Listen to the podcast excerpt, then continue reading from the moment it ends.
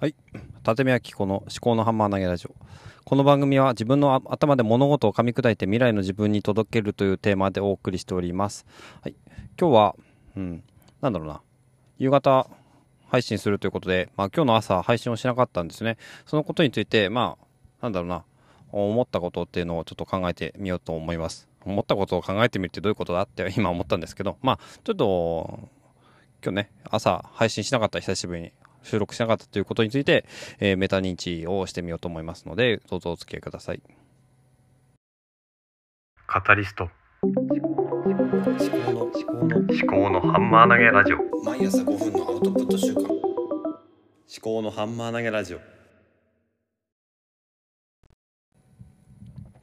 はい、えーということで、えー、と今ね、あの6時29分ぐらいの時間なんですね。で、今日は、えっ、と、何をしてたかっていうと、この時間になるってことは、ちょっと用事があったっていうことなんですね。で、まあ今日は、うんと、月に1回の心療内科、あと、えー週に1回の整体に、えー行ったということですね。それで時間が経ったということです。で、まあ本当に一刻も早く家に帰らなければいけないので、まあ、ほんの早めに切り上げようと思います。えーそんなことを話している場合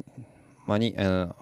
話題をに移った方がいいと思うんですが、えっと、今日の朝、えー配信をしなかったってことですね。で、最近なんかね、あの朝起きれなくなってきてて、なんでかなって思うんですけども、疲れてるんだと思うんですね。で、疲れているとところで、うん、なんか朝ね、あの配信をするっていうのはね、で、しかもいつ子供が起きるか分かんないとか、そういう、うん、不安を、えー抱えながら配信をするっていうのはあんまり、うん、気持ちのいいものではないので、で、それで、あの、夕方、えー朝、早朝じゃなくて、えっ、と、朝仕事に行く前にっていうことでやってたんですけども、それもやめてみたということですね。今日がその初日ということですね。で、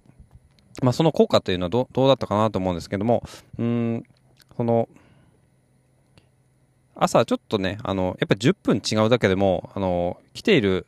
職員の数っていうのも全然違うんですね。で、そうなると、うん、まあ、職場に着いてから何をやるかっていうのは自由なんですけども、まあ、とりあえず、あの、システムにログインしたりとか、いろいろやるわけですね。あの、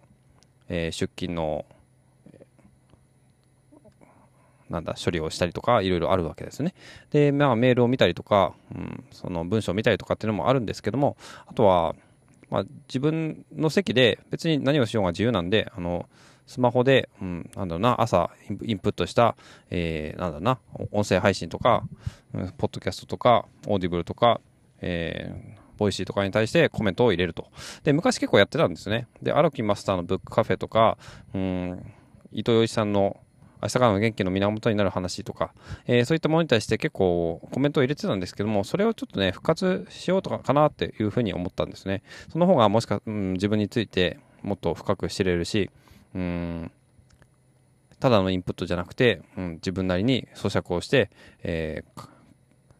吸収していくということにつながるのかなと思ったんですね。えーそのための時間が確保できるということですね。だから朝、ただ喋ってるだけよりも、うん、朝はちょっとそのインプットしたものについて、うん、すぐアウトプットしてみると、そういう、うん、ルーティンをちょっとやってみようかなと思います。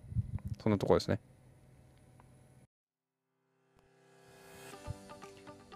はい、えーというわけで今日はうんと朝配信をする代わりに、えーしたこととしては、うん、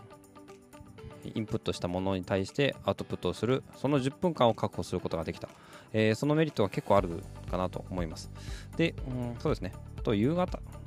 あとはね朝